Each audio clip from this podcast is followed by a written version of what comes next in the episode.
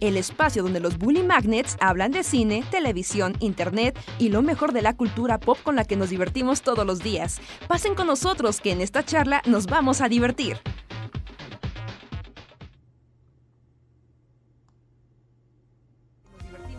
Hola, hola, ¿cómo están? Sean bienvenidos y bienvenidas a una noche más de podcast, pero esta vez un podcast especial porque volvió de la tumba. El spoiler alert, sean bienvenidos. Que yo les preguntaba, ¿cuál fue el último que hicimos? ¿Avatar? Soul. Soul. ¿Soul? ¿En serio? ¿Hicimos Soul? Soul fue el último. spoiler alert. El 50. Y ahora estamos en el 51. En forma, ¿no? Sí, sí, aparte, spoiler alert en forma, porque en el Bully Podcast tuvo menciones, ¿no? A películas más o menos, pero sí en el Ujú. formato de. Ahora sí vamos a dedicarle la conversación a el cine, Exacto. puro cine. Pero también es como señales de la pandemia empieza a transformarse, ¿no? Y podemos hablar de cine por circunstancias de literal. Vi esto en el cine. Ajá, que, que quisiera empezar por eso. Bueno, pero primero saludarlos a todos. Darles la bienvenida, salúdenos en el chat y nos presentamos. Yo soy Andrés, les doy la bienvenida. Hoy nos vamos a poner como en... pues, ahora sí que saquen sus gafas pastas, porque nos Eh, vamos ay. a poner en la Este, hipsteriza máxima. Sí, sí, sí. creo que es el más el spoiler más gafapastoso que hemos hecho hasta el momento, ¿no? ¿O ya habremos hecho algún otro gafapastoso? Yo, Sí. sí, pero creo que este sin duda va a tener un sea, lugar especial. Sí, porque aparte este es como gafapasta premier. O sea, Sí, gafapasta nos dieron regalitos gafapastosos. sí, miren, tenemos una... O sea, de, de estas cosas que son muy padres, ¿no? De... Pues, literal es el promo, es un promocional de la película. ¿No? Pero yo he estado desde ayer, desde que estaba así con, con Andrés y con Luis estábamos platicando, yo nada más estaba viendo esta cosa así de, sí, sí, sí, sí, sí, estamos platicando, pero estoy viendo esta cosa. De hecho, Porque está muy padre. Enrique un rato nos ignoró, ignoró nuestro este nuestro reencuentro por estar leyendo el- su revista. Sí, como, sí, sí, sí, bueno, ya los voy a ver después. Pero sí, nos dieron, que no sé si ahí la tengas, Reinhardt, porque también nos dieron una bolsa así como del mandado. Como la bolsa para hacer tu mandado en la Roma Condesa, así de ir a comprar tus, tus vegetales como que- orgánicos y pan así, masa madre en tu bolsita de, de Wes Anderson. Ajá, ¿no? Como que fui a pasear a mi perro y a dar la vuelta en la Roma con mi bolsita de, de The French Dispatch. Ajá. Sí, Que, bueno, sí, bueno, como empezar diciendo que sí, ¿no? Justo fue, sí. sí, que- Bully Reunion. Ajá, que eso con eso queríamos empezar porque y bueno, con eso empezamos el relato. Ya no se presentaron, pero ellos son Luis y Reinhardt.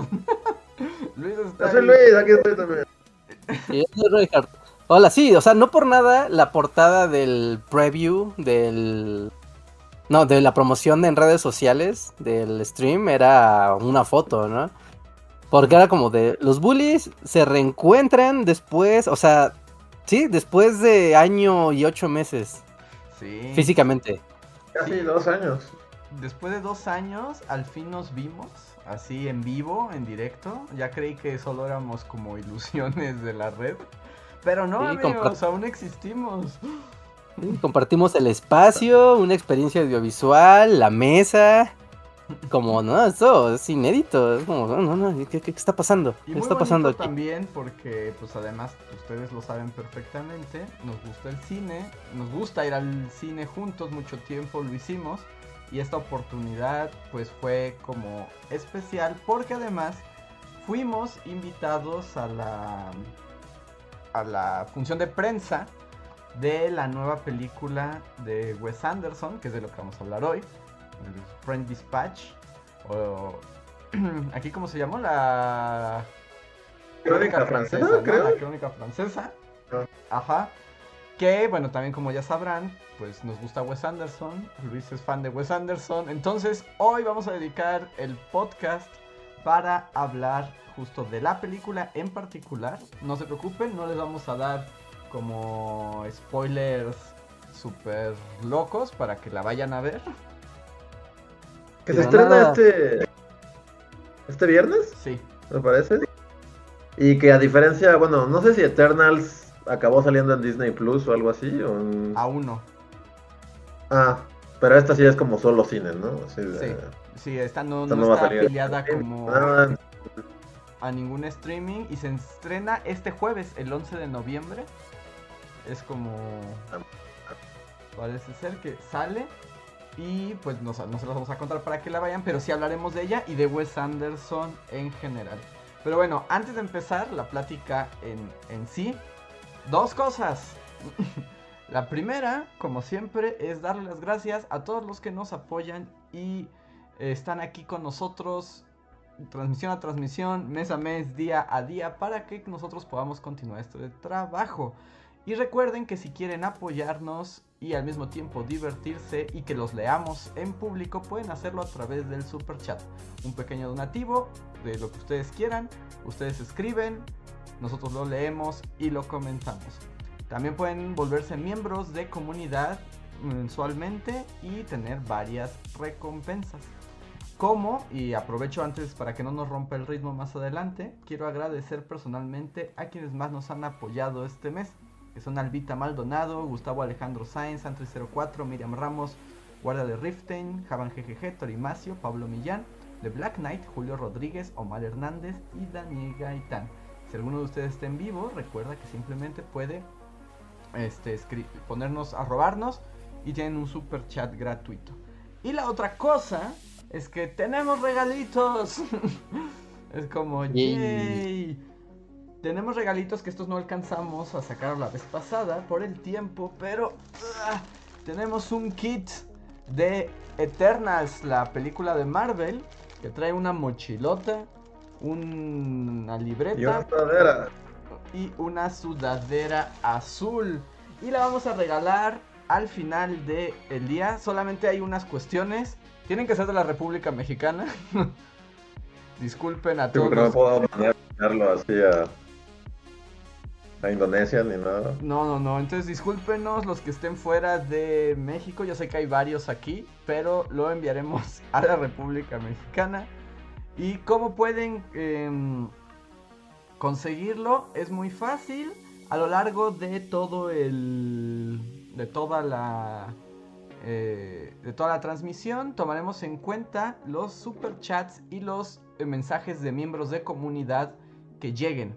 Todos, no importa de qué tamaño sean, gratuitos, etcétera, todos los que se pongan los vamos a ir como registrando y al final vamos a hacer un, eh, un sorteo entre los que hayan participado.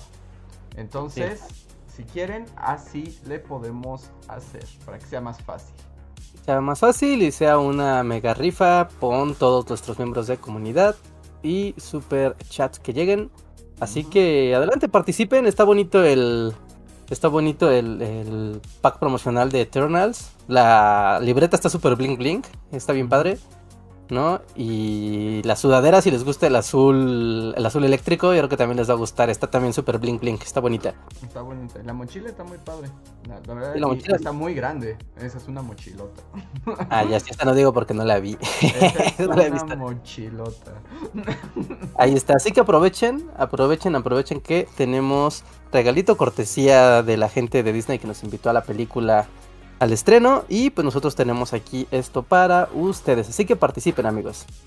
Así es. Dicen que si cuentan los superchats de cortesía. Sí, por supuesto. Por supuesto. Y también cuentan. Ok, pues manos a la obra. ¿Qué sintieron al regresar al cine? Antes de- Oh, oh, eh, padre, la verdad, muy padre. Ah, sí, siempre es una experiencia bonita. Aunque creo que todos hayamos regresado al cine como previamente, ¿no? Así como. Pero nunca, pero no a un evento, ¿no? No a nada Bueno, sí, como no, especial. también, tal.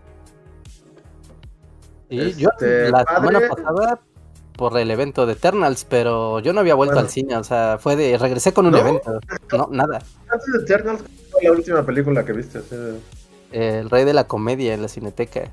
No inventes, regresó hace como 10 años. 2010 y 2020, ¿no? Ajá, pero como al inicio, ¿no? Ya de inicio, inicio, sí, así enero de 2020. ¡Wow! Ok, ok. Oye, yo sí había ido un par de veces así y todo, pero sí es cierto que también es la primera vez que es como un evento y bueno, y como... O sea, que nos vimos los tres, como ya mencionamos y así. O sea, a mí sí se me hizo una experiencia como muy bonita. Este... está padre, aunque viendo la crítica y así... O sea, lo, que diré es, y que sí lo, lo, sentí al salir, es como es la película más Wes Anderson que jamás Wes Anderson, ¿no? sí, sí, sí. Y eso según yo es como un menú de, de esos, es como el equivalente así de esos como restaurantes de comida china, de coma todo lo que pueda por 99, así de que vas y te atascas de Wes Anderson, así. Ah, ¿no? Como diferentes estilos y formas y velocidades de Wes Anderson, así de mira, pruébale. Y lo que, bueno, o sea, como que hoy ya revisé así de la crítica, así, de, bueno, ciertas, ¿no? en general, pues no, no, no, no ha habido como un concepto general, pero creo que es como que lo, que mucha gente dice, es como es too much.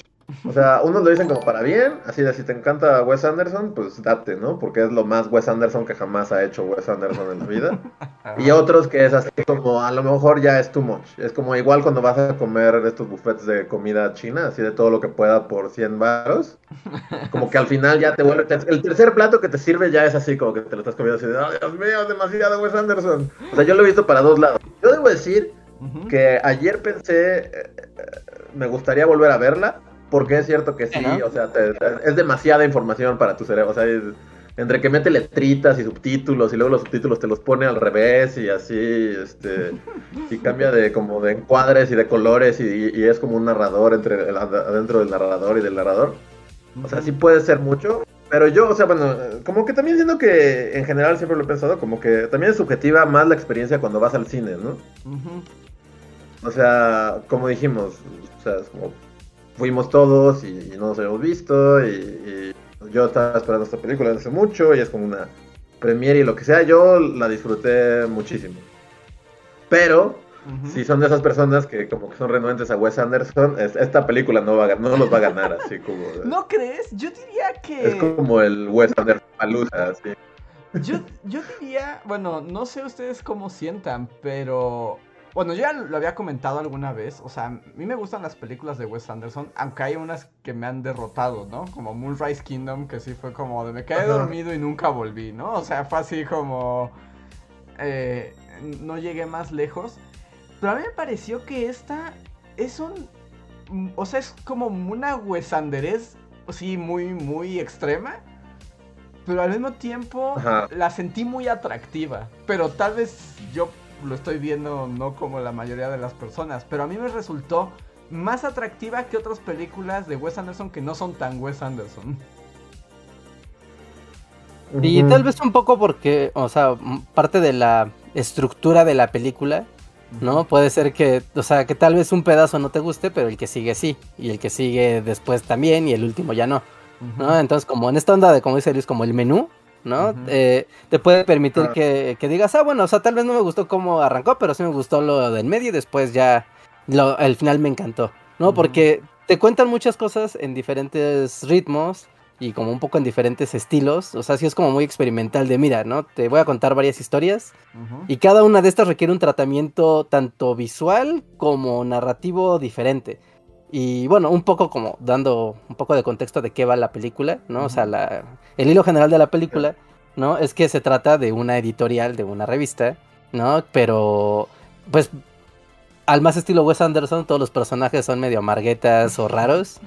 entonces, y todos, y todos son periodistas, entonces eh, la película como que te narra, ¿no? Diferentes artículos de esta revista y pues de alguna manera también de estos periodistas, ¿no? Que están escribiendo y que están ahí teniendo sus aventuras y te las va a contar, ¿no? Y de ahí, básicamente de eso va la revista, ¿no? De la, la, película. Y la estructura de la película es como, mira, cada uno tiene su historia y su manera, como diferente periodista, de contarte la historia a, a su manera y a su ritmo, incluso en su, en su temática, ¿no? Entonces eso como que la puede hacer muy, pues muy ágil, incluso no sé, tal vez abogando a, a quienes no les guste tanto el estilo de Wes Anderson, pueda ser incluso tal vez confusa, ¿no? De que empieza una historia nueva, ok, ah, y de repente como que, ay, no sé qué está pasando, no sé qué está pasando, ah, ya sé qué está pasando, ah, ya lo entendí, ah, ya se acabó esta historia, vamos a otra. Y, y un poco, o sea, justo tiene esta onda y también, o sea, como lo que dice Reinhardt, o sea, como la que la inspiración detrás es como que Wes Anderson, o sea, tuvo un momento Wes Anderesco. Y ven, y además él también, ven que Ajá. tiene como esta onda de jugar un poco con la historia también. Y como situar a Sí, de que siempre se inventan. ¿no? Ajá, o sea, es como, o sea, está basado en algo, pero el pueblo es inventado y en Hotel Budapest también se inventa un pueblo. O sea, generalmente todas sus películas es, o sea, es algo que te remite a algo. Por ejemplo, en Hotel Budapest están como los nazis, Ajá. pero no son los nazis realmente, ¿no? Y eso ya es un pueblo como en Europa del Este, pero no, ya- o sea, ya aquí es un pueblo en Francia, digamos, ujú. pero todo es como inventado, ¿no? Pero tiene de fondo...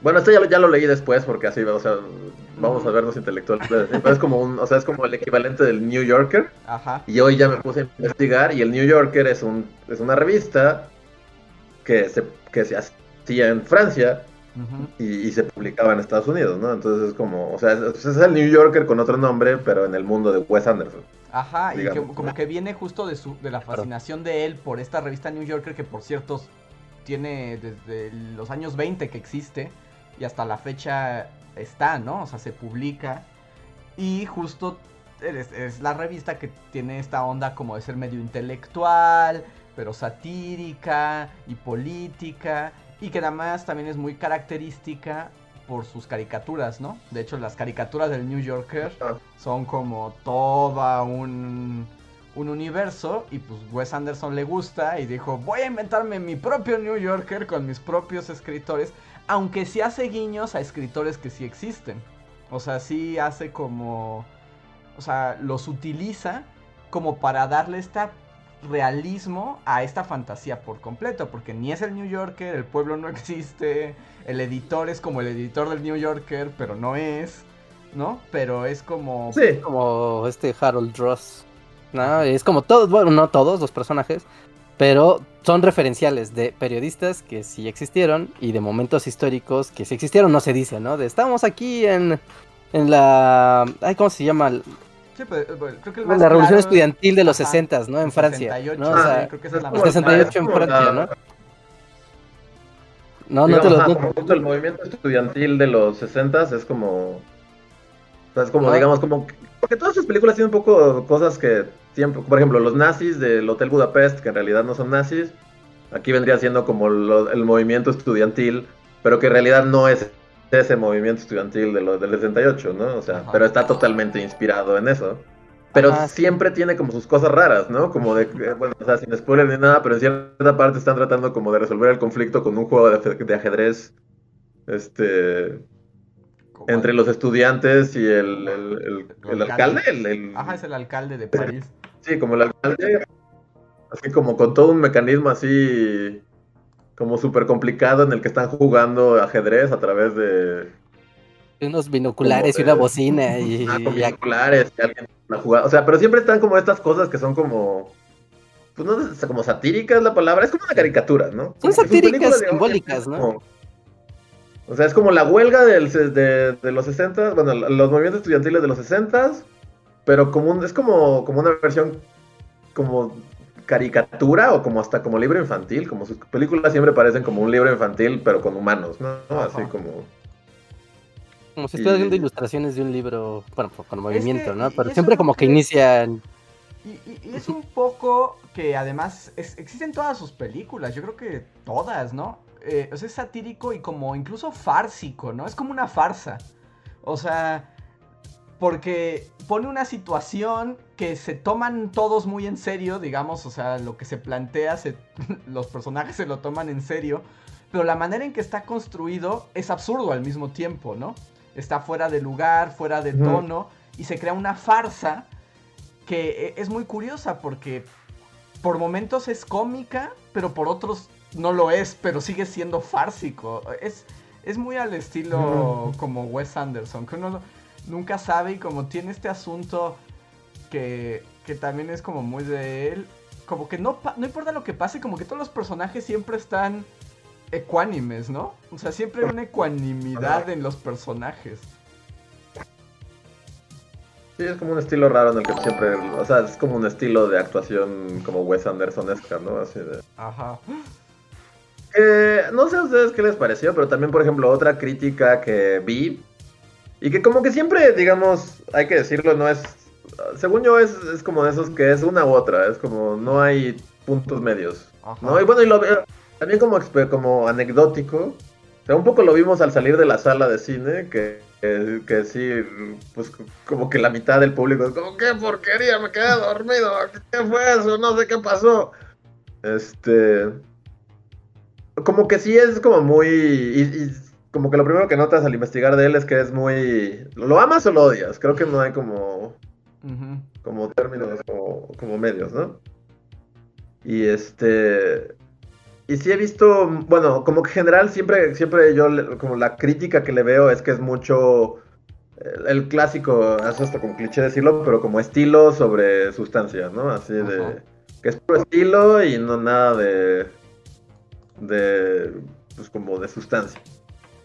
Y yo, o sea, nunca he estado de acuerdo realmente porque siento que, que ese es como el chiste, que sí es como mucho estilo, pero detrás siempre, o sea, te hace sentir algo, ¿no? O sea, tiene como, o sea, ahí, ahí, ahí como los personajes tienen, o sea, no son caricaturas ni nada, o sea, y la historia en sí, por lo general, te llega en cierto momento. Y lo que, lo que he visto en la crítica a esto es que es así como, como eso llevado al extremo, de, de que en realidad no hay mucho, no te hace sentir mucho, que todo es estilo y no, no, o sea, y, y no sé, no estoy, no estoy de acuerdo, pero a la vez sí siento que de, de todas, o- o, eh, sí hay, por ejemplo, en, Buda, en Hotel Budapest, pues ahí como al final se vuelve...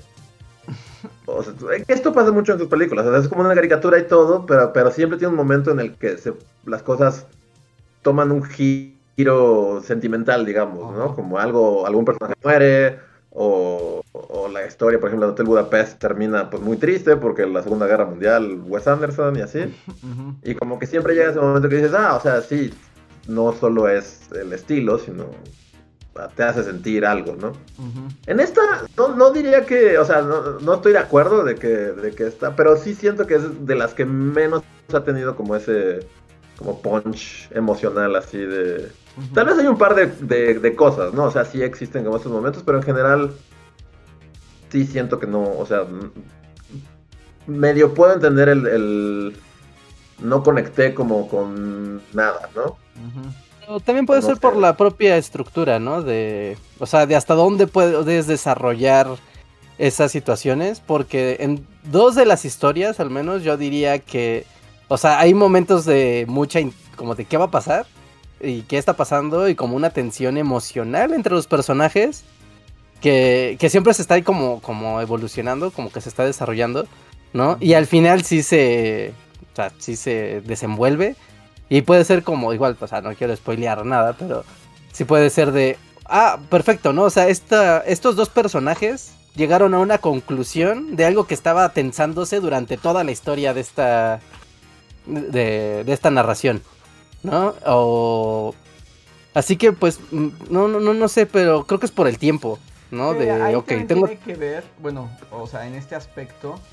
Eh, por un lado, o sea, sí, ¿no? O sea, como Wes Anderson es stylish al máximo. O sea, es como una tensión técnico eh, obsesivo, ¿no? O sea, es maravilloso cómo plantea cada cuadro. O sea, se ve que no hay un segundo en ninguna de sus películas que no haya partido de una reflexión de dónde voy a poner las cosas, de dónde voy a ver sus juegos de maquetitas, los colores, la simetría, ¿no? O sea, sí hay como, como que le sube mucho a sus filtros eh, Wes Anderson. Pero de la sustancia, no sé, tal vez puede que en esta en particular eh, no haya como un momento como de quiebre tan alto, pero por lo que decía Enrique, y le contamos al público, esta película como tiene esa estructura, básicamente se siente como si uno estuviera leyendo la revista. O sea, Ah, sí, ajá, sí, sí, es o sea, desde el principio, ¿no? Digamos, es como esta película y es como el índice de la película, ¿no? Va a constar de, y son, es un obituario y tres artículos y una como conclusión. O sea, es cierto, es, es una revista hecha como película, ¿no? Es Ajá, y entonces se siente como si leyeras la película, o sea, porque es la revista al mismo tiempo. Y eh, esto es como para que sepan de qué se trata. Cada artículo podría ser casi un cortometraje, ¿no? O sea, casi, casi podrían estar eh, desconectados. Entonces son historias específicas con el hilo conductor de la revista, ¿no? O sea, el hilo conductor es que es la revista.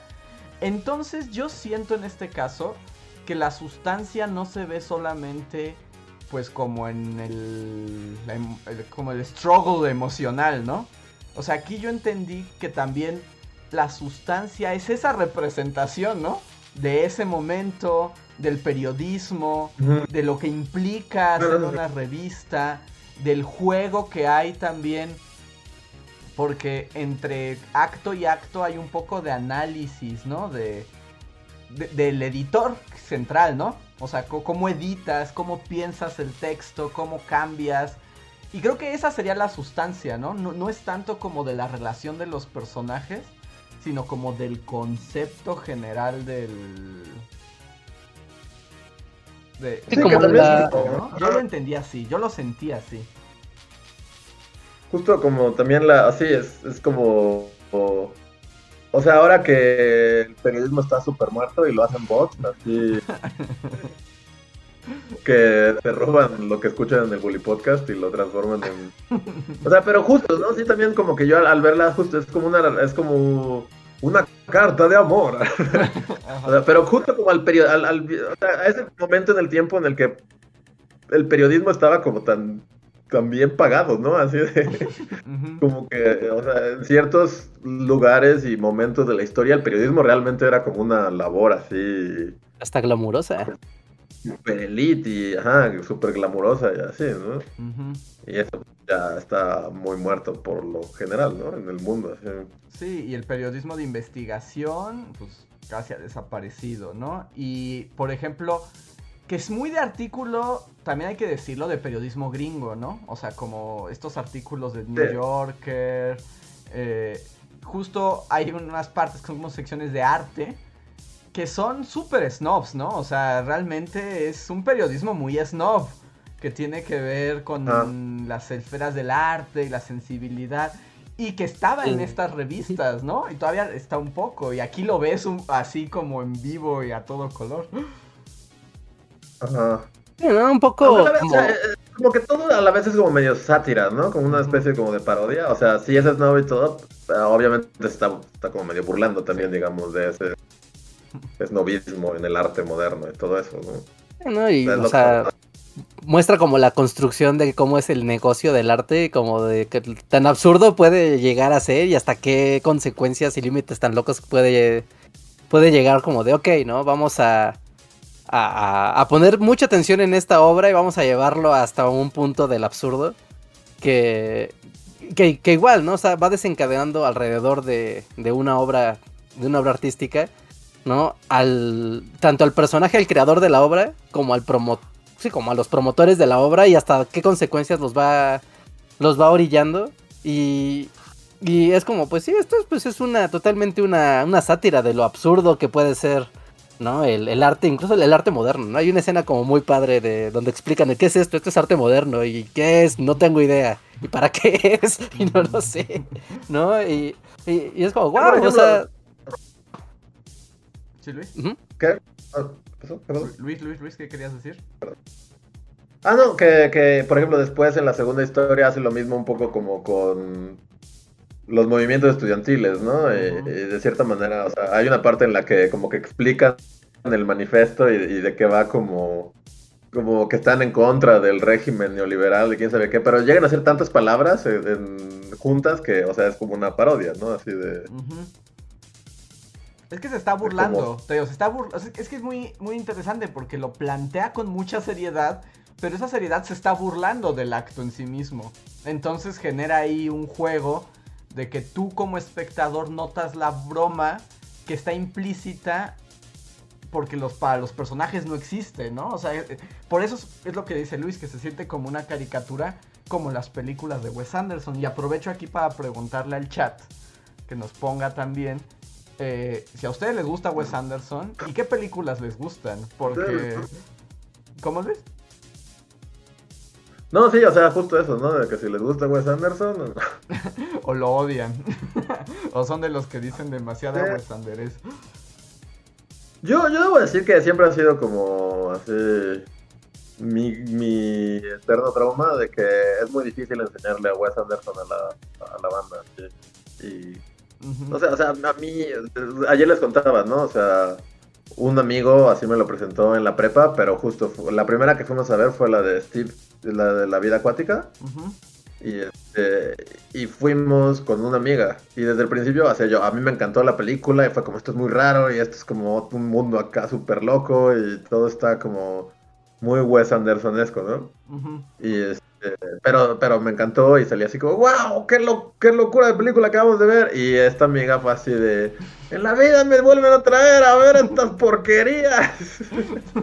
y desde entonces siempre, o sea, ha pasado, o sea, que también es como curioso que, justo ayer estaba recordando, que posiblemente de las primeras así actividades primer semestre, ¿no? Creo que fue. Ujú.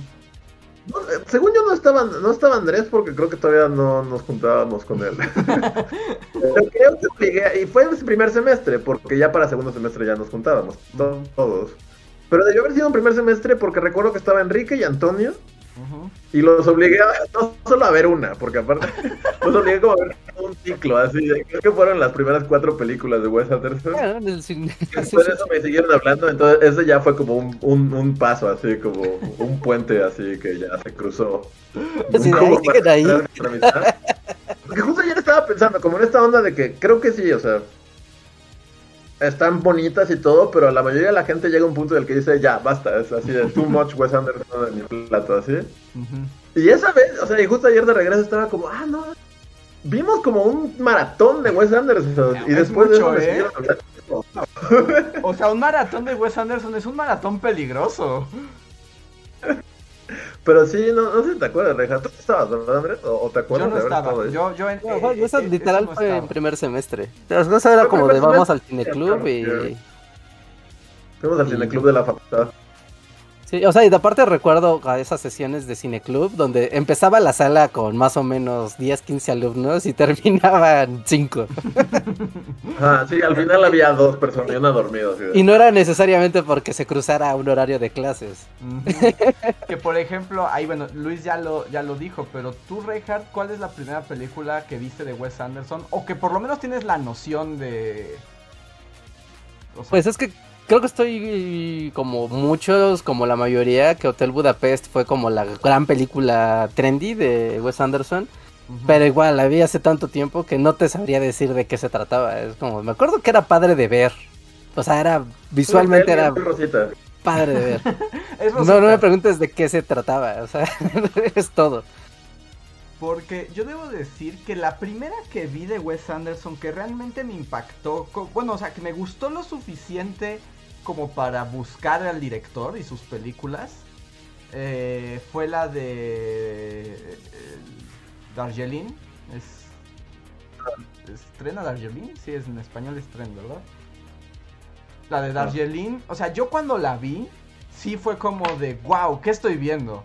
Porque además yo creo que esa sí es una que su historia es muy consistente, ¿no? O sea, como que es muy redonda. eh, bueno, aquí Es como la Wes Anderson de su película. Creo que es como su más accesible. yo también creo que es la más accesible. Y para mí fue, fue como justo la entrada. Porque fue como de, es una película, aquí ya no hay spoilers, ¿no? O sea, son tres hermanos que no se llevan bien, se muere el papá Llevan en un tren. y tienen que Claro. llevar el- a las cenizas del papá, ¿no? O algo. Y eso le tienen que como que encontrar a su mamá, ¿no? Ah, sí, sí, Solo- sí, sí, sí. Ajá. Y, Era la noticia. Y tienen que y hacen juntos por primera vez en muchos años un viaje en tren y es todo lo que les ocurre digamos en ese viaje y en ese aspecto pues es una historia muy simple no es como de vamos del punto A es un road trip en un tren en la India. Eh, pero tiene como varios elementos Wes Anderson que por ejemplo en ese momento cuando la vi Que así como momento de la trivia de Luis. ¿Cuándo, de qué año es el viaje a Darjeeling? Darjeeling debe ser 2009. Reinhardt, ¿tú quieres participar? 2006. 2000, sí, 2006. 2009. 2009. Esta vez Reinhardt ha sido el ganador porque es del 2007. 7, 2007. Ah, ok, ok. Dije, "Ah, yo nunca he ganado el juego, eso se me hizo raro. 2007. Wow. Es 2007. Y, y por ejemplo, yo esa la vi y sí fue como de wow, ya tenía momentos Wes Anderson, que ahorita hablaremos de cuáles creen ustedes que son los momentos más Wes Anderson. Pero por ejemplo, un, un claro momento Wes Anderson para mí es ver las cosas como en paneo que, que perfora como el, el espacio, ¿no? Y Ajá. en la de Darjeeling hay como una escena donde literalmente va pasando la cámara y vas viendo lo que ocurre en cada uno de los de los vagones, como si los De los hubieran, vagones. ajá, como Ah. si los hubieran cortado a la a la mitad, ¿no? Así, como partidos. Y eso está en todas sus películas, ¿no? Casi casi. Sí, sí. Sí, Sí, sí, o sea, como... de- O sea, como ver esto, o sea, como la portada de la revista, no sé si les pendejen pongo la cámara. ándale, como se ve ahí en la revista. Ajá, o sea, que se ve...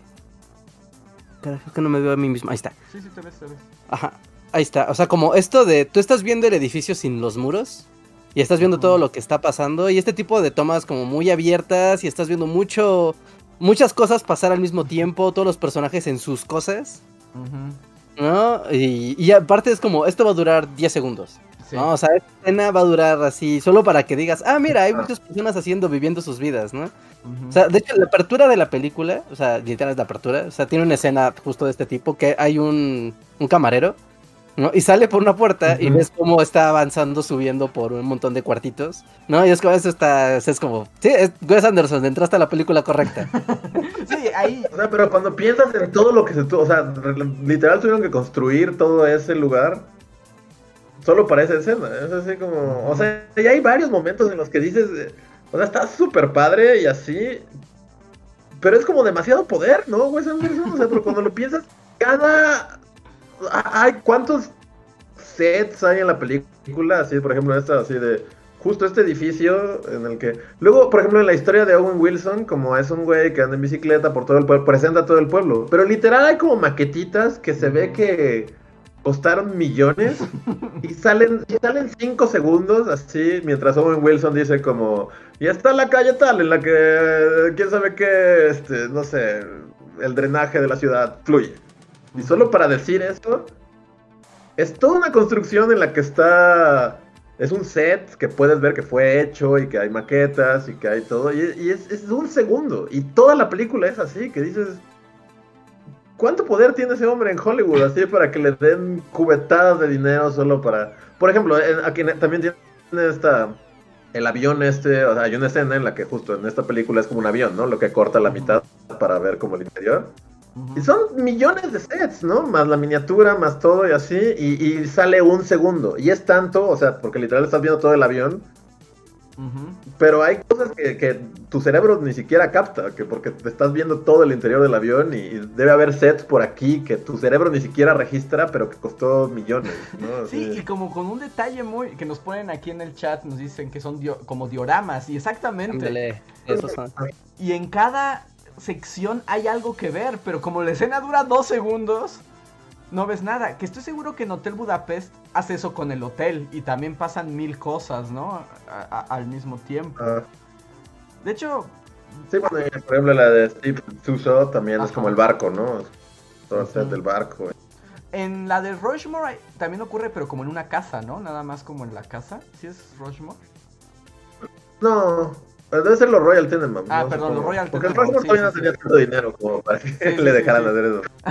No, tienes razón, es en los Tenenbaum. Ahí es donde se ve la casa. Ajá.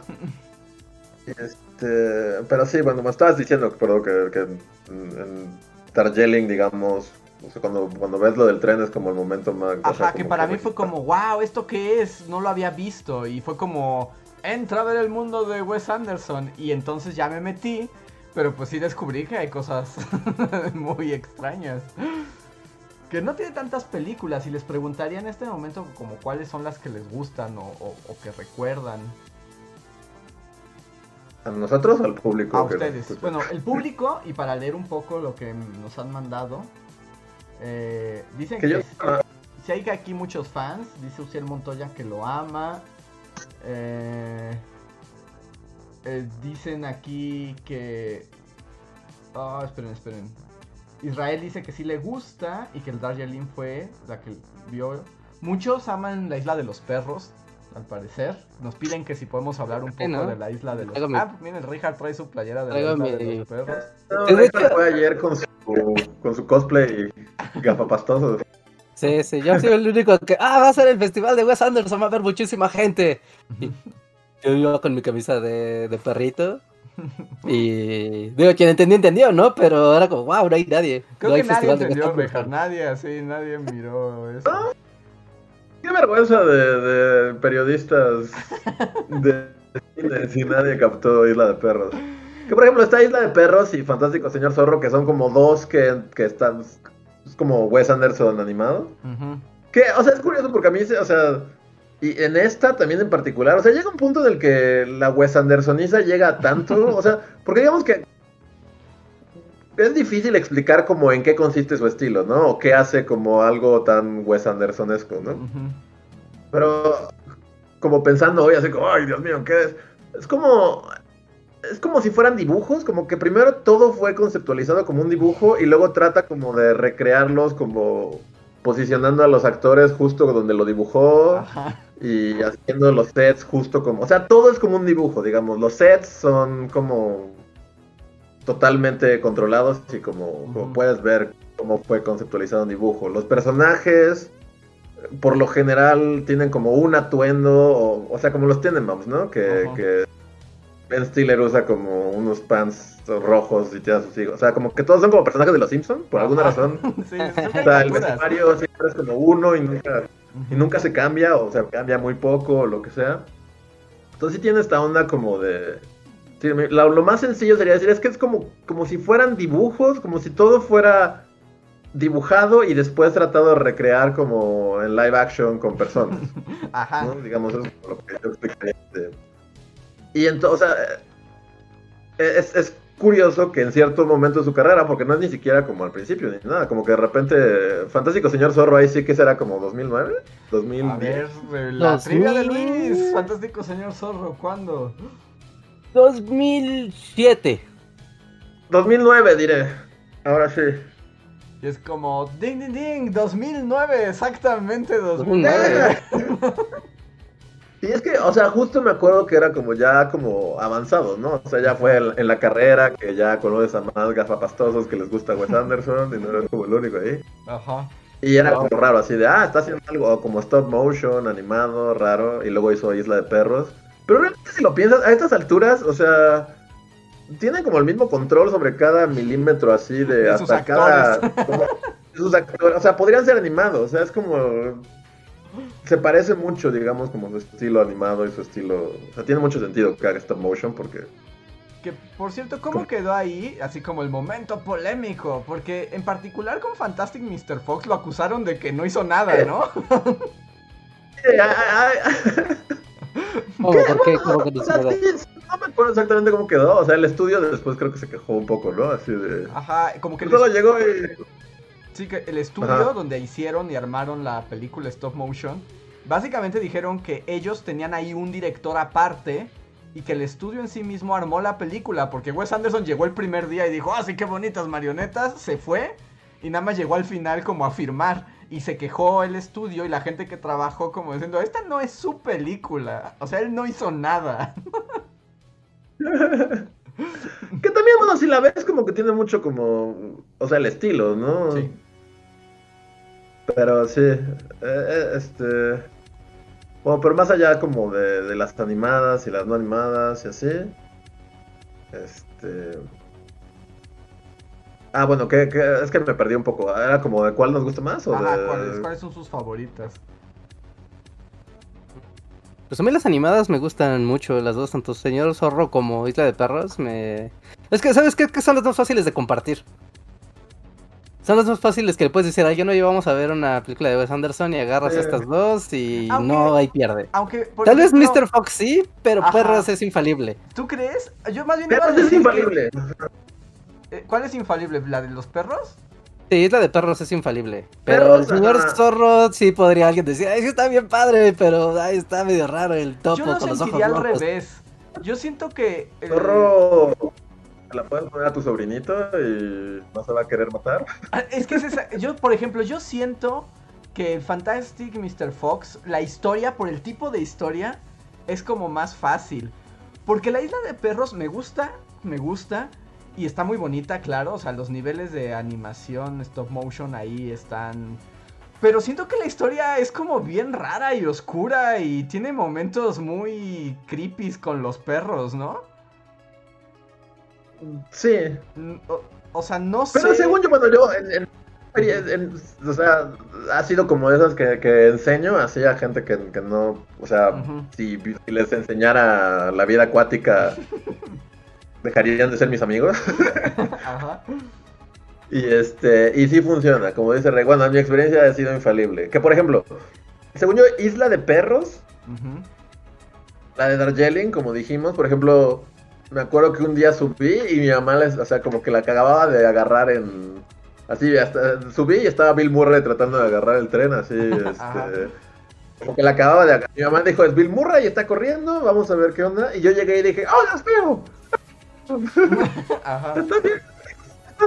Y Me quedé viéndola. Y, o sea, a mi mamá también, si le pones cualquier otra, te va a matar la madre. Pero esa en particular fue como, ah, está bonita y está chida y no, no es tan, no está tan pastelosa ni, ni, ni tan locochona. Y igual pasó lo mismo así de, ah, si te gustó, acá hay más. Y este, Y no- creo que la siguiente que fue- Budapest, vio como 15 minutos y fue como, no. Claramente solo fue esa. Ajá. Y, y siento que son como las más accesibles. Tal vez en, con live action, Ujú. Darjeeling sería como la más accesible. Aunque a mí la, la que más me gusta es Rushmore, yo creo. Que es su segunda película. Pero. Todavía de bajo como- presupuesto, ¿no? Todavía se siente bajo presupuesto. como que no es Wes Anderson full. Tiene una que se llama Bottle Rocket. Que es como Wes Anderson pobre, así es indie, así. Es la del así. motel, ¿no? Sí, Ajá. de que son dos hermanos, son los dos hermanos Wilson Ajá. y son como van a hacer un asalto, pero hay, ajá, gran parte de la película se desarrolla, hay como un motel y se enamora de la que trabaja La que ahí. limpia, ¿no? Sí, sí, sí. Ah, la que limpia. ajá. Esa es como Wes Anderson sin dinero. Y. Rushmore es como Wes Anderson, ya me dieron dinero, pero no tengo tanto dinero. Pero tengo a Bill Murray, pero no tengo tanto dinero todavía. Pero tengo dinero. Ajá. Y a mí, o sea, se, se me hace muy chida, es como la que más me gusta. Y después de eso, Isla de Perros, porque, o sea, es como... Que eh, esa, esa película a mí, yo te digo, yo cuando la vi dije, ¿qué pasó aquí? O sea, o sea, Luis le habló a Wes Anderson y le dijo, haz una película para "¿Qué mí. es esto?". Mira, tú eres Wes Anderson y a mí me gustan los perros. Es una película de perros. Que viven en una isla de basura. O sea, es así Que viven como... en una isla de basura, ajá, ajá, en, en animación de stop motion. Sí, yo también cuando leí la, me acuerdo que me enteré como, o sea, de que empiezas a escuchar, ¿no? Así siempre, siempre empieza como una, un párrafo, un, un párrafo así, este, en algún, una revista de cine y es como, siguiente proyecto de Wes Anderson es stop motion acerca de un montón de perros en una isla de basura. Y yo fue así como de, ¿what? Y sí, entonces por eso. eh, y aparte, o sea, es una. Es, es hermosa esa película, así es como. Sí, es muy bonita. Es muy bella. bonita. Es muy Pero bonita. con él, como que sí, no, no, no hay ni una sola. O sea, como que las podría acomodar en orden descendiente. Pero aún la última. O sea, no, no es que me, no hay ninguna que me desagrade, así que diga. Esta fuchi, así. Que, qué bueno que lo mencionas, porque voy a aprovechar. Me voy a saltar el orden un poco de los superchats. Pero, otro crítico de cine, muchas gracias por el superchat, justo nos pregunta si esta película entraría, o sea, la del Friend Dispatch, entra a nuestro top 3 de películas de Wes Anderson. O sea, si tuvieras que poner 3, ¿esta entraría o no? Y pues eso aprovecho para preguntarle a cada quien su top 3 en ese caso. Eh, bueno, yo ya dije dos y la tercera yo creo que sería... Siento que todavía me gustó un poquito más Hotel Budapest que esta. Esta también tendría que verla otra vez porque siento que es como too much, así como que de todas sus películas sí te avienta todo, ¿no? A la cara, así como como muy, o sea, siento que tendría que verla tal vez otra vez y dejar ahí como como analizarla más detenidamente. Como que apenas lo dimos ayer y así. Pero sí, creo que mi top 3, la tercera seguiría siendo Hotel Budapest, tal vez. Ok, tú, Reinhardt. Mm. Creo que yo pondría en tres Moonrise Kingdom. A mí sí me gusta esa película. Es poquito, es rara, pero es padre. No esa, sé, fue la que me, esa fue la que me venció a mí. Yo digo que tienes que verlo otra vez. También con, con Moonrise, otra, otra experiencia, porque siempre me pasa lo mismo. Así de, fui a ver el Hotel Budapest con una amiga y también fue así de, oh, me encantó la película. Y yo dije, oh, Dios mío, oh, Dios mío, tengo que enseñarte más películas de él. Y justo no había visto Moonrise Kingdom, como que me la había pasado a media facultad. Y, y, este, entonces la vi con ella y igual fue así de a la mitad, supongo que en la parte en la que tú te dormiste. Yo no llegué, yo me, yo, yo me quedé como niñitos se casan en la playa, una tormenta, algo. No, pues ya casi llegaste al final, si ya llegaste a la tormenta, No, pues superaste llegaste- como gran parte de- Sí, no, ya superaste muchas aventuras del Sí, bosque. no. No, aquí yo me quedé antes cuando de plano fue así de no, igual así que mi mamá fue como no, claramente fue una y ya, porque esto no, esto no está funcionando así nada. Y entonces la dejé a la mitad y luego yo la retomé ya solo. Y, o sea, sí está muy rara, como dice Reinhardt, y sí, es como que dentro de todo sí es así como, o sea, niñitos Boy Scouts en, en una isla ficticia y quién sabe dónde inventada y este Ah, ah, y que es se como medio, medio incómodos la adultez de los niños, ¿no? Ajá. Pero ya después la vi completa y también me gustó mucho. O sea, sí siento que dentro de su rareza y todo es muy bonita. A ver, entonces tú, Reinhardt, pondrías Moonrise Kingdom al final. Sí, sí, sí, la pondría al final. Ah, ¿En Híjole, yo? Podría quitar. En tercero, ajá, la pondría en tercero. Podría quitar al señor zorro para poner esta, French Dispatch. A mí me gustó mucho. ¿No? Y. Digo, tam- también, ¿no? Ya es de cuestión ahí sí gusto personal, más que de así de mejor o peor película. Pero ver películas que hablen de periodistas ya es muy raro. Ya es como, wow, alguien se tomó la molestia de hablar de periodistas de, de veras en el pleno 2021. Ajá. ¿No? Y, y de tocar como, incluso como lo que les comentaba ayer en la, en la cena, de esta película va a terminar en las facultades de comunicación y de periodismo y así, analicemos estos periodistas, ¿es la neutralidad periodística existe o no? El poder del editor, ¿qué es realmente? O sea, tiene elementos como a analizar dentro de la obra y más allá de la obra y te da como muchas excusas para hablar de otras cosas cada una de las historias que te cuenta, ¿no? Y de cosas muy, creo que hasta muy profundas, ¿no? Entonces, no sé, eh, esta película a mí como que me ha dejado como pensando en muchas, en muchas cosas. ¿no? De la vida del periodista, la vida de estas, de, de cómo muchos acontecimientos se mueven por emociones luego súper básicas, ¿no? Y pero se llevan hasta las últimas consecuencias. ¿No? Como la avaricia, o como el amor, o como el rencor, o etcétera, ya verán, ¿no? Eh, bueno, a mí me, me, me hace como, como tener una muy buena perspectiva de esta película. Y Isla de Perros, pues por lo que ya les dije, ¿no? Es como muy divertida, es mu- a mí me parece muy padre, muy bonita, y es como... A cualquier persona que le digas, mira, ¿quieres ver una película padre? Y pondría Isla de Perros como... Mira, ¿te gusta la animación? Sí, Isla de Perros. A mí. ¿Te gusta ver colores y formas? O sea, sí, la de Perros. Yo creo que para mí esta probablemente es de las que más me ha gustado. La estuve pensando, o sea, todo, desde ayer le he estado dando vueltas y vueltas. Y estoy tentado a que sea mi top 1, ¿eh? Creo que es la que Sí, más... sí, la número uno. Sí, sí, sí. Porque las otras para mí serían eh, Darjeeling y probablemente. La vida acuática de Steve Siso. Como que esa me gusta mucho. Pero Es muy- en la primer punto, yo creo que sí pondría esta, la verdad. Me gustó mucho. Porque además eso, como que conecté con todo el concepto detrás eh, Ah. de la película. Eso me gustó mucho. O sea, sentir que era una película, pero algo más. O sea, como que había un subtexto más. eh, me emocionó. Sí, ¿no? Eso es, eso Sí. es como un elemento clave que constantemente te, te está invitando a ver, a ver qué, qué más está pasando, ¿no? O sea, como que siempre te da esta sensación, ¿y qué más está pasando? ¿Y, y qué más va a pasar?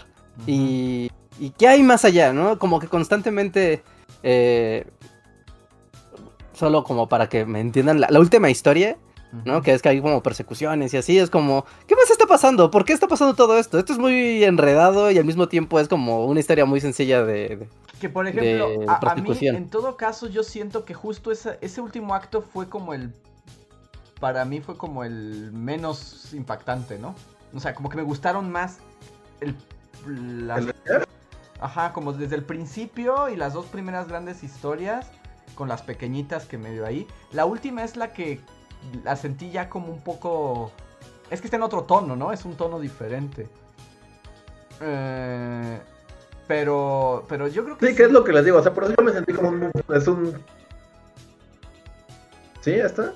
Sí, justo yo con la tercera también, ¿no? o sea, está buena, pero sí siento que, que sí, o sea, es como, como justo, la, la sensación de ir a un buffet de todo lo que pueda comer y el tercer plato que te comes ya te lo, o sea, está rico y todo, pero ya te lo, ya no te lo comes con el mismo Ajá. ahínco y así, ¿no? O sea, o sea, y te gusta un chingo así el pollo, este, la naranja. en la naranja y así, pero, pero ya te serviste dos veces, ¿no? Y sí, la tercera como que... Pero es muy buena y tiene como... Como un elemento que creo que nunca había usado en sus películas, que es... O sea, que es toda una secuencia animada, ¿no? Ajá, hay una secuencia animada. Este... Y que bueno, esa es como también otra buena pregunta. Sí, bueno, no, no hemos hablado mucho de las historias, pero básicamente es... La primera es sobre un pintor, ¿no? Es una sección de arte. Es una De hecho, de creo que esto, creo, creo que esto lo podemos enseñar, ¿no? Porque esto es parte del promocional, Eh, no te spoilea, las literal no te spoilea nada, ¿no? No, la primera Pero es la del pintor- reportero ciclista, ¿no? Como que habla de los, o sea, literal de Francia, ¿no? Como, De por ejemplo. Es Owen Wilson en una bicicleta. Estaba en Wi- Wilson en una bicicleta. Ajá. ¿no? Es- Que es como la sección, digamos, como de viajes. O sea, es como la sección de Ajá. turistas. Luego la segunda historia. Justo Así es... como, "Uh, ¿qué es Ajá. esto?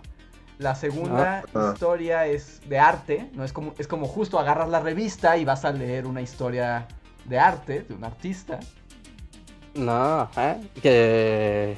Es sobre un, un pintor que, que está en la cárcel, ¿no? Que es como un convicto, Ajá. pero que es muy talentoso. Dicen que no les contemos, dicen que por favor no les contemos las historias. No, o sea, no les vamos a contar las historias, simplemente es como, bueno, hay La premisa. ¿no? Es como- Son las premisas, o sea, esto está literal en el promocional de la película, no, no. O sea, aparte, si te digo esto, no te vas a imaginar de lo que hay en- dentro de la historia, en serio. No hay manera de que adivines lo que va a desarrollarse en estas historias. La tercera es justo como la sección de política, que tiene que ver con los movimientos estudiantiles del, del 68. Que, que es, es Ah. la revisión del manifiesto, ¿no? Se le Ajá. titula esta historia. Es como si fuera la sección de política. Y la Sí. última historia, que es como si fuera la sección como culinaria, ¿no? O sea, Ajá. porque No, es- justo y también hasta la fecha el New Yorker todavía tiene una sección donde hablan de platillos, comida gourmet, tragos, como lo fashion en el mundo de la de la cocina. Y, y un obituario, ¿no? Y un obituario. ajá. un obituario, ajá. Y son Sí, como todas las películas periódicas, ¿no? Como que o sea, al final traen un obituario. Entonces son como, como esas secciones. Y como ocurre también en las películas que tienen historias múltiples, pues también puedes elegir, ¿no? O sea, también puedes... Y creo que es muy natural que cuando te presentan, en este caso, cuatro historias distintas, pues obviamente una te va a gustar más que las demás. Y va a haber una que esté hasta abajo y digas, esta es la que a mí no me gustó. Esa es la que sacaría de ahí, o no, tal vez. Ajá. Entonces, así como, ¿cuál fue como su favorita también? Es una buena pregunta. Es difícil, ¿eh? Es difícil. Es que yo estoy entre la de arte y política. Esas dos me gustan por razones diferentes. Sí, yo igual. Pero también siento que la tercera justo tiene este efecto de que ya llega muy tarde, ¿no? O sea, como que ya tuviste... O sea, no sé cómo sería verla así en seco, así. Porque las podrías, digamos, ver como cortos. Bueno, no tan cortos, pero, o sea, separados, ¿no? Porque la tercera también está buena. O sea, la tercera también está, buena, como... Está buena. De hecho, todas, todas, están buenas. Todas están buenas. No, porque también la primera, la primera historia te sirve como un poco de introducción de que entiendas cómo va a ser el formato de la película, porque es como, no, no profundiza tanto como con las demás que sí se toma, así de aquí te va, es un buen rato, ¿no? Y van a pasar muchas cosas. Que por ejemplo, y, creo que tienen tonos diferentes. Por ejemplo, la tercera historia, según yo, la sentí como en el tono de Hotel Budapest, ¿no? Como en ese tonito. Y por ejemplo, a mí la, Hotel Budapest es de las que menos me gustan, la verdad. Es así como como que el tono no me gusta. O sea, me parece como. Como de. Too much y. Ajá. Y gente disparando de manera rara. Ajá, como que de pronto es como. Es que la palabra es como wacky, ¿no? O sea, siento que es así como. Sí, como wacky. No, todo Wes Anderson, ¿no? O sea, es como su esencia. Así como que todo es wacky, así. Forever. Y creo que Budapest es extremadamente wacky. Y de estas historias, creo que esa es la más wacky. Esta es la más como en ese tono. O sea, ah, cosas como que te remiten, ¿no? O sea, en, Hotel Budapest hay como toda, bueno, una serie de persecuciones que duran horas, ¿no? miniaturas, velas, tardé horas en hacerlo. Y esta también tiene como toda la animación es como, o sea, también es así como, miren, hecho una animación antes, pon atención. Y sí, tal vez sí, se parece, tienes razón, se parece en el tono, así como. Ahora sí que ahí depende de, de, de qué te guste. De, ¿no? Como que sí depende de qué, qué tipo, eh, incluso como qué tipo de historia como te, te intrigue, ¿no? te, te, pueda llamar, porque todas, o sea, la historia la historia de, del artista tiene muchos elementos que te pueden hacer que te guste mucho por el tipo de personajes que te plantea. ¿No? Eh, la segunda historia del, de, de, la revolución también tiene como elementos como, ok, ¿no? Está ahí. Hay otro tipo de relaciones y de contexto que puede ser como, ah, esto es muy emocionante, ah, pero ¿qué va a pasar? Y, ah, la revolución. ¿no? Mm, creo que todas tienen. Y la última que creo que es hasta más chistosita. Como más de, ya, mire, ya vamos a relajarnos. La, ya, ya vamos a cambiar de tono, pero al mismo tiempo es como, hay más acción y hay más cosas, ¿no? Mm, también, a, mí la tercera, no sé, o sea, a mí me gusta mucho, pero creo que yo me quedaría con, con la revolución. Es una buena opción. Y que... también la, parte de la bicicleta, que es muy breve realmente. Es muy breve. la sección de Owen Wilson, pero también está bonita. Sí, es bonita.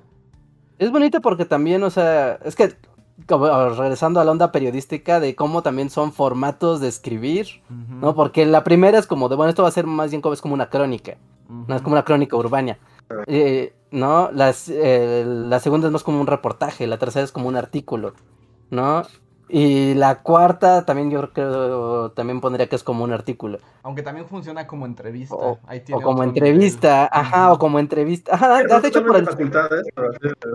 Ajá, porque no es lo que te cuenta, sino cómo te lo cuenta, ¿no? Y es como de, sí, es más como una entrevista y que te va llevando a desarrollar toda una todo, toda una historia aparte. Y sí, y, a partir de ahora todos los estudiantes de periodismo verán esta película. Están condenados a ver esta película. Porque además, como dice Regan, es la única película sobre periodistas que ha ocurrido desde Robert Redford, Nix, este, el escándalo de Nixon. Todos los hombres del presidente. Ajá, desde todos los hombres del presidente no había habido otra. después de Capote ya no ha habido dos ah, No, y está esta de Michael Keaton contra los pedófilos. Ah, sí, la de te aburrimos ah. durante 10 horas. Me gano el Oscar. Ah, la del Oscar, ¿no? Ajá, claro. Sí, sí, es cierto. Que por ejemplo, ahí sí, o sea, sí o sea, tiene mucho sentido así Reinhardt y el, espíritu periodístico. Pero yo, por ejemplo, vi un tweet de Reinhardt y no entendí muy bien. O sea, ¿es por eso? ¿Es por, por tu reflexión de, de. Porque pusiste algo de que te puede dar como un este crisis existencial? ¿Es como por eso? ¿Por ver los viejos tiempos del periodismo que ya nunca volverán? ¿O porque... Ajá, sí, sí, sí, sí, por eso, ¿no? Creo que en gran parte es por, ver los viejos días del periodismo que claramente ya no volverán, que también, o sea, sigue existiendo, ¿no? Estos periodistas, reporteros de elite, pero bueno, no, o sea, ya no es el mismo contexto para, para nada. Pero también un poco como las historias de que te hace ver como de, wow, qué vida tan emocionante tienen todos en esa película todo el tiempo, ¿no? Aunque Wow, todo, también- todo es muy intenso, todo es muy emocionante, todo Aunque es muy profundo. Lo que logran las películas de Wes Anderson es que todo también es muy glamoroso, ¿no? O sea, Sí. porque, porque no es. No, no ves más allá de, de lo que te muestra en su diorama. Entonces son como caricaturas. Porque probablemente los periodistas de esa. De ese nivel también eh, tenían vidas difíciles y sórdidas. Es que también eso es lo padre. Es que justamente ahí está lo padre. Es como de, mira, qué sórdido, qué sucio, qué, qué, lleno de aventuras está esto, ¿no? Como qué, qué vida tan, tan, podrías decirlo así, divertida, ¿no? O sea, sórdida, pero divertida. Estimulante, digamos. Estimulante, ajá, digamos de estimulante. ¿no? Qué vida tan estimulante todo el tiempo. ¿no? Y llena como, o sea, también, no es que profundice la película en estos temas, pero sí pone como algunos tabús, como de las relaciones entre las personas. ¿no? Y es como de, ah, mira, o sea, no tiene nada de malo, ¿no? O sea, justo en la, justo la, la historia de la, de la periodista de la historia de la revolución, como que siempre le están jodiendo con un tema, Ajá, pero. ¿no? Y es Sí, se hace ¿me lo como- vas a contar, Reja? ¿Me lo vas a No, no, no, contar? no, no, no lo voy a contar, no voy a contar nada. No, y es como de sí, o sea, es que esas cosas, no es como de wow, o sea, esto es. Esto es porquería que se ha venido arrastrando y a la fecha este mismo prejuicio puede venirse hasta el día de hoy, ¿no? Pero después ya ves el desarrollo de la trama, es como wow. Sí, o sea, es como wow, todo es muy sórdido y todo es muy raro y todo incluso es hasta inmoral, pero who cares, ¿no? Porque la vida es así. Sí, ¿no? sí. Entonces por eso puedes, o sea, por eso en mi caso decía lo de, bueno, te puede generar una crisis ex- existencial, ¿no? Al, al ver como, guau, ¿no? La vida también puede ser así de, de, intensa. Así es. Voy a aprovechar este- esta pausa solamente, bueno, como esta reflexión de Reinhardt final, para leer algunos superchats y recordarles que si participan en los superchats, si participan en los, de, en los chats especiales de miembro de comunidad, participarán en el sorteo para ganarse el kit de Eternals, así que no lo dejen pasar. Eh, el primer super chat fue de Víctor Hugo Martínez que nos dijo super chat por la chamarra porque tengo frío. Muy bien, esperemos que, que, puedas este, cubrirte del frío. Muchas gracias, Víctor Hugo. David Herrera dice, muchas feliz de que regrese el de que regrese el spoiler alert. Pues aquí estamos de nuevo. Muchas gracias, David. Eh, Fercha Rivas nos dice, hola chicos, qué loco es verlos hablar de una película que fueron a ver juntos. Siento que han pasado siglos cuando aún no me dolían las rodillas. Saludos. Sí, fue hace mil años. Yo no, no me acuerdo cuál Sí, fue la última. para ¿Se acuerdan cuál fue la última película que habíamos ido a ver juntos? No, Uy, no, eso sí, no. O sea, Y seguramente fue una mala película. Podría, de- podría decir que la última vez que estuvimos en el cine juntos, porque aparte, o sea, previo a la pandemia, tampoco es que fue- nos diéramos ya tan seguido para, para ir al cine. No, o sea, es como, yo, a mí me remite a los tiempos imperiales y creo que la última película que vimos pero juntos fue, fue Superman contra Fue Batman. Jurassic World, así. O fue Jurassic World, alguna de esas mugres. O Star Wars episodio 38, sí. 7, ¿no? Una de las... Alguna de esas. Sí. Y también este recuerden en el chat, pues ustedes cuéntenos cuál es su top 3 de películas de Wes Anderson. El siguiente super O si siquiera les gusta. Sí, porque también vi por ahí, nada más que ya se me perdió, creo que fue Charlie, que decía que a él no le gustaba Wes Anderson. Ahí que de plano, Nel. Em, el siguiente s- chat es de Cas que nos dice... Saludos Bully Magnets, ¿verán la cuarta película de Matrix? Digo, ya he entrado en el mundo cinematográfico. Yo diría que no. Pero no Yo sé. tampoco, no. No, estoy seguro que va a ser una porquería y. O sea, no sé, como que también Matrix fue algo como. Y solo, la única buena es la 1. Y como que siento que es un momento, así es como el 99, estoy casi seguro que es Matrix.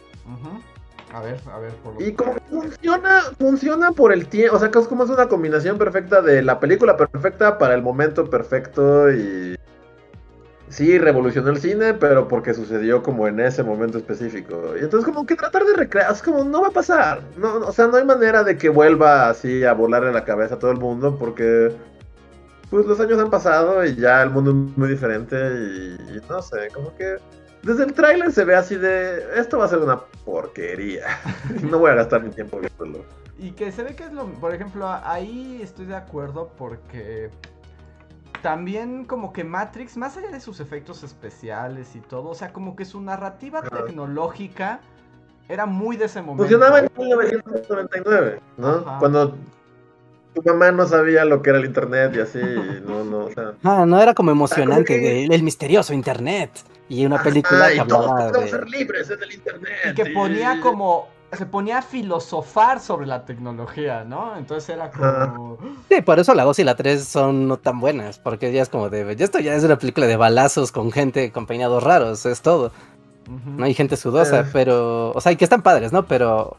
Pero por eso la Matrix 1 es como tan importante en su, en su tiempo. A menos de que la nueva película de Matrix nos salga así con una reflexión de lo efímero del creo, internet, pero no creo. ¿sabes qué? Se nota, desde que ves el tráiler, se nota que van a hacer un Ah, poco lo que lo hicieron con la nueva trilogía de Star Wars, que básicamente replicaron la otra película. Es como, han pasado demasiados años, la gente que nació con Matrix ya tiene 20 y ni siquiera sabe qué es eso, entonces vamos a hacerla otra vez, pero vamos a cambiarle el skin. O sea, porque ves lo mismo, ¿no? Sí, justo es eso, es como Star Wars, es como, es lo mismo, pero diferente. Y todas, todas tienden a ser así, ¿no? O sea, las de Jurassic World y todas como, mira, ¿te acuerdas de esta escena? Es como esta escena, pero aquí, y aquí es como, ¿te acuerdas de las pastillas? Son las pastillas, pero... Ujú. Es como, no. Y van a estar así, la- dándole vueltas, y el giro va a ser que en algún momento va a aparecer otro de los actores originales, pero que no lo han puesto en el tráiler. O sea, va a salir o Morpheus o Ah. la agente Smith y va a ser como, ¡Oh, lo viste! ¡Ahí está ese actor! Es más, yo diría que, o sea, solo de ver el tráiler, y esta va a ser como mi apuesta y tal vez esté súper mal, pero solo de ver el tráiler, lo poco que recuerdo es que está como Neo con su terapeuta, ¿no? Sí.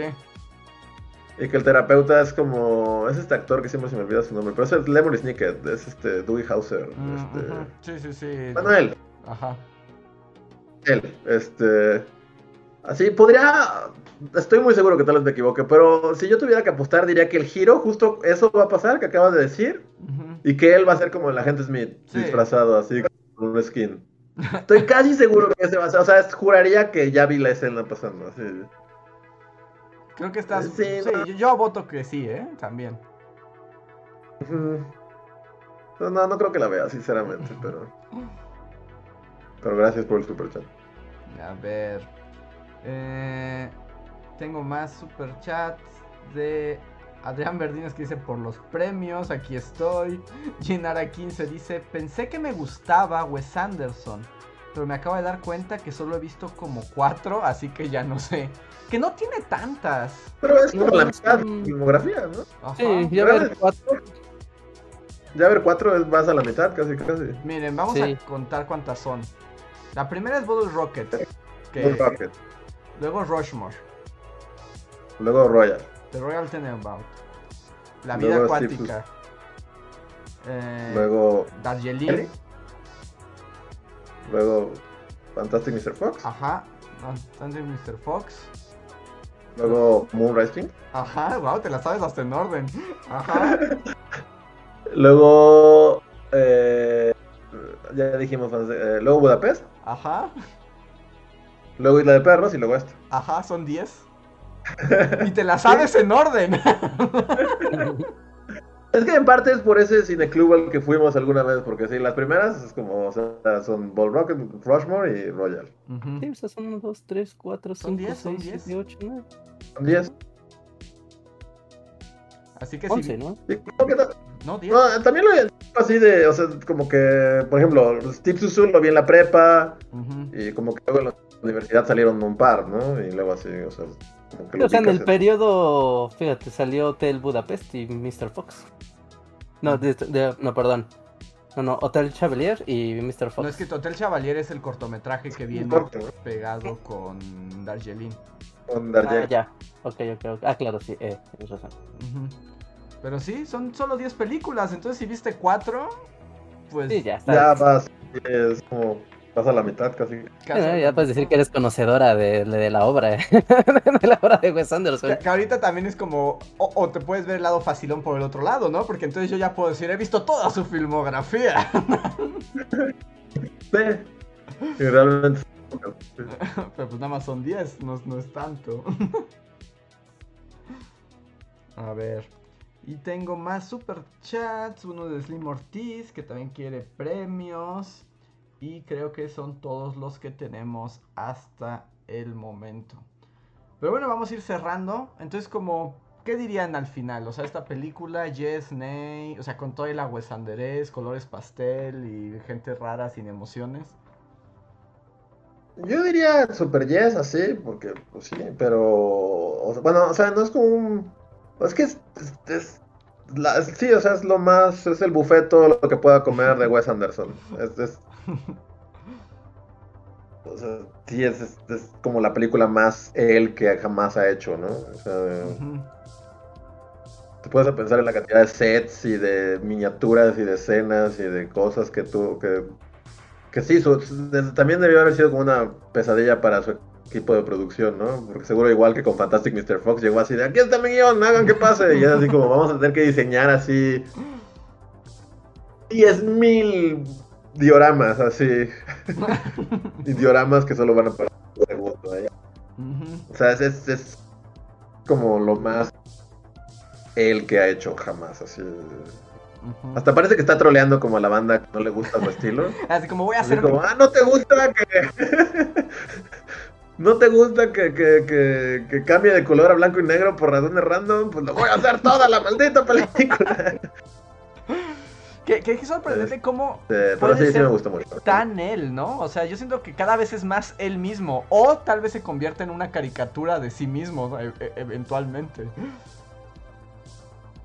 Eh, bueno, ah, solo como porque no lo hemos mencionado, pero algo que. Porque siempre tiene esto, como decimos, ¿no? Que es como que le- la fachada se abre y ves como. Ves lo que de adentro. Como ciertas. Como ya trademarks, ¿no? Así como cosas de él. Pero como que en esta hizo algo nuevo, que es como lo su nueva cosita chistosita. Eh, bueno, no es spoiler ni nada, un par de veces pasa como una especie de bullet time Wes Anderson, ¿no? Ajá. O sea, en las que las cosas como que se congelan, así digamos que como que es medio una pelea, ya es- pero está congelada la escena. Pero no está congelada de verdad, sino que solo pone a sus actores como a posar así. Porque son Y como figuras que, de o stop sea, digamos motion que- para él.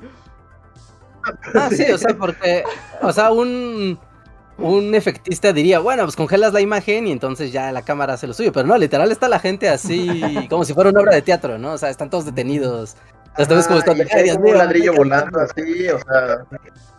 El ladrillo está como, como con hilos, ¿no? Ajá, Así, y se ven los todo hilos. está como A mí me gustó, me, me- me encantó eso que pasó un par de veces, pero sí siento que ya está troleando la banda. de decir, ah, no les gusta cada cosa rara de chistositas, pues aquí hay una nueva. o sea, que hay todo un catálogo. Que además Rejan ahorita acaba de dar también otro punto, ¿no? Que, o sea, sí, estas cosas huesanderescas sí se sienten como escenario de teatro. O sea, el- Sí, totalmente. En una parte realmente se vuelve una, hay como una obra de teatro Sí, sí. de... Literal es una obra de teatro, ¿no? ajá, no les gusta mi teatro, Sí, pues ahora sí. tienen teatro doble en la película. Metateatro. Que de hecho, o sea, como que por eso, así como volviendo, Rushmore me gusta mucho precisamente, me acuerdo que también la vi así, pues, yo creo que la vi esa vez en la facultad, o sea, como que fue de las primeras. Y en Rushmore justo tiene esto, el personaje pues hace obras de teatro en su, Ujú. en su prepa, ¿no? Pero justo todas, todas son como super Wes Anderson, así, pero... Y como que así lo entiendes, ¿no? Obviamente es como muy autobiográfica, digamos, de sus Ujú. años de estudiante. Pero sí puedes ver que claramente concibe sus películas como eso, ¿no? Es así como es... Que como ahorita que teatral, lo pienso, ahorita que lo pienso como justo Ro- en Rushmore y estas puestas, es un poco el teatro guiñol de Conspiranoid también, ¿no? Sí, totalmente. Pero ah, Constante lo hace con basura, así, con... Ajá. Pero creo Con que, o sea, en la esencia detrás de todo esto es porque se puede, ¿no? Sencillamente es porque, pues porque se puede. no, no hay un motivo más allá de esto. ¿No? Y, y divertirse No, con no, ello, no, ¿no? no Está era, no era que- consciente, pero claramente todo el, o sea, la concepción del teatro conspiranoide, vas sí, tiene razón, no lo había pensado. Totalmente. Pero sí, el hecho de que salga el nombre de la obra, y, sí, es, Sí, sí, es. Rushmore, es nuevamente otra manifestación. Que Es entonces Rushmore yo- con basuras. ¿No, ¿no serán como algo así como gemelos psíquicos tú y él? Así como que realmente hay separados ahí al nacer. separados al nacer. Pues más bien es como que claramente lo saqué de ahí, pero sin darme cuenta, ¿no? Así de- Ajá. Pero sí, es como, como muy teatral y como muy, este... Y en esta se siente así de... O sea, el hecho de que justo hay demasiados como sets y cosas, o sea, como, y todo está como en esa teatralidad y todo es como muy diferente y... O sea, se... Ahora sí que se dejó ir Wes Anderson en esta película, así como que nadie lo limitó y fue todos los sets, todos los trucos, todas las cosas raras, este, Wes Andersonescas, todas están ahí amontonadas. Y si no les gusta, pues no creo que les guste esto mucho, porque... Pero si sí les gusta, pues la neta sí está bien chido. A mí, a mí me gustó. Es que sí, aquí se comentario. aplica totalmente como, pues esto es cine de autor y si el autor te gusta, pues te la vas a pasar muy bien porque ya sabes qué vas a ver, ¿no? Es como, ¿no? Eh, Es como, ok, ya sé qué elementos voy a encontrar, qué tipo de construcción voy a encontrar y me la va a pasar muy bien porque esto me, me agrada, ¿no? Si te agarra en frío, en curva, ay, puede que... Puede que sea demasiado diferente a lo que estás acostumbrado a ver en... O sea, yo le pondría así como Jay. O sea, a mí me encantó la película. Me gustaría volverla a ver porque tiene muchos elementos que es como de, ay, me está pidiendo demasiada atención. ¡Ah, Dios mío, qué está pasando! es mucha Sí, atención, mucha atención. ¿No? Y, y vale la pena, ¿no? O sea, a nivel tanto visual como incluso a nivel argumental, porque de repente solo hable y hable y hable y hable, hable, hable, es como de, a ver, calma, calma, alguien Es deje el de hablar. teatro, Rejar, es el teatro. ¿no? Dejen de tener monólogos, por favor, ¿no? Y está muy bien, o sea, y justo por eso está muy bien, pero si no están como dispuestos a poner mucha atención, a dedicar como de que me voy a concentrar en esto y me voy a poner toda mi disposición para para hacer llevadero esto, tal vez no les vaya a gustar tanto, ¿no? De otra manera, yo creo que sí puede ser una película muy, muy, muy buena. Sí, sin duda. Eh, eh, eh, tengo que a mí se está volviendo una de mis favoritas. Al parecer la Wes Anderson concentrada fue como de reveló para mí un nuevo camino. Eh, tenemos un nuevo super Sí, chat. está... Sí, sí, sí. La verdad es que creo que sí va a ser mi favorita, ¿eh? De hecho, tengo ganas de volverla a ver, así. Bueno, es que es too much. Es, es como, a ver, a ver, con calma. Tengo que volver a ver esto con, con calma. Ya con la visión al futuro de, ok, ya sé qué va a pasar. A ver, a ver. Yo igual la- me- tendría que volver a ver porque sí, o sea, no- creo que no agarras todo así solo una, es, es demasiado. es- Es demasiado, demasiado. Y es que tiene. Ah, es que tiene como momentos. eh, una cosa muy al principio presenta a todas las personas que han traba- que trabajan en, en este lugar de periodistas. Y no todas tienen protagonismo ni historias por sí mismas. Pero sus pequeñas presentaciones son muy buenas. O sea, y, y Mm. te retratan todo un personaje que ahí está, aunque esté de fondo. Y eso me gustó también. Sí, está padre. Y bueno, tengo un último super chat y les recuerdo a todos los que quieran participar en la rifa, porque ya estamos llegando al final, entonces es su último momento de participar por el kit de Eternals. El super chat es de Uciel Montoya, muchas gracias Uciel, que dice, el, para mí, es para mí, mi sería mi cineasta vivo favorito. Y mi top 3 son Amazing Mr. Fox, Moonrise Kingdom e Isla de Perros. ¿Cuál sería su, su nos pregunta a nosotros, cuál sería su momento, o sea, no película, momento Wes Anderson favorito? Dice, yo amo los delfines albinos de Steve Zissou, eh, que no saben si realmente son inteligentes o, el, o el inicio de Señor Zorro con una canción de los Beach Boys en una escena de acción. La música del Señor Zorro acompaña mi vida. Yeah. Son buenos. Ustedes tendrían un una momento. pregunta, un momento, Ajá, momento, momento. así más. Mm. Mm.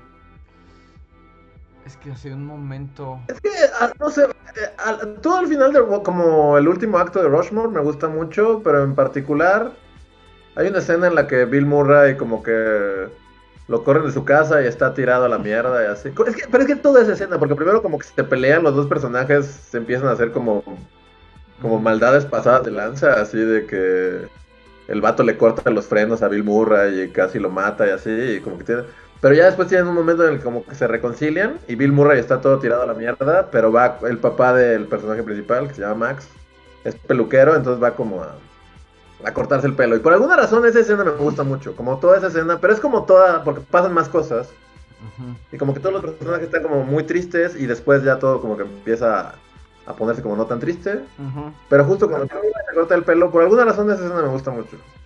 Yo tengo. Y en los Royal Tenenbaums cuando, cuando sueltan al... ah, También es que tiene muchas. Tiene Sí. muchas. A mí, por ejemplo, una, y que es curiosamente poco que ver con el argumento, pero me hipnotiza, es el sushi de Isla de Perros. Ah, sí. Ah, sí, eso Sí, está muy no. padre. o sea, me vuela el cerebro la escena del sushi. O sea, es así como. Podría verla Porque en. también, es, también es de esas cosas como de, wow, esto es súper gratuito, ¿no? O sea, solo está padre porque está padre de hacerlo y de verlo. Sí, o sea, es totalmente innecesario y seguramente tardaron meses en animar esa secuencia de, de stop motion, pero es muy bella, sí. ¿Tú, Reinhardt? Claro. Mm, híjole, creo que también en Isla de Perros hay una parte donde están en los... como un transportador de basura, como una banda. ¿no? Y pues justo, ¿no? Están y como de, ah, ¿qué va a pasar? No, van a pasar por el triturador y empiezan a pasar un montón de cosas entre las líneas de, de transporte, ¿no? Y este me hace muy padre todo eso. Aparte cuando ves el set de cómo hicieron esa, toda esa escena. ¿no? De, del triturador de basura y los transportadores. Es como, wow, o sea, esto sí fue una obra titánica solo hacer animar esta escena. Y es muy emocionante. Y es chistosa. Pues ahí está. Pues ahí están nuestros momentos. Pues como ven, sí les recomendamos ver la película. Está buena, ya se estrena este fin de semana. Eh, nos preguntan por ahí Ah, si hablaremos de Dune eventualmente. Pues nada más falta Reinhardt que la vea. Y cuando la vea, pues hablaremos de Dune. Y Sí, será ya de- como demasiado Timothy Chalamet para este podcast. Pues es que el cine ya en general, ¿no? Porque está como en todas las películas. Sí, ahora. es como el Kate Blanchett de la nueva era, ¿no?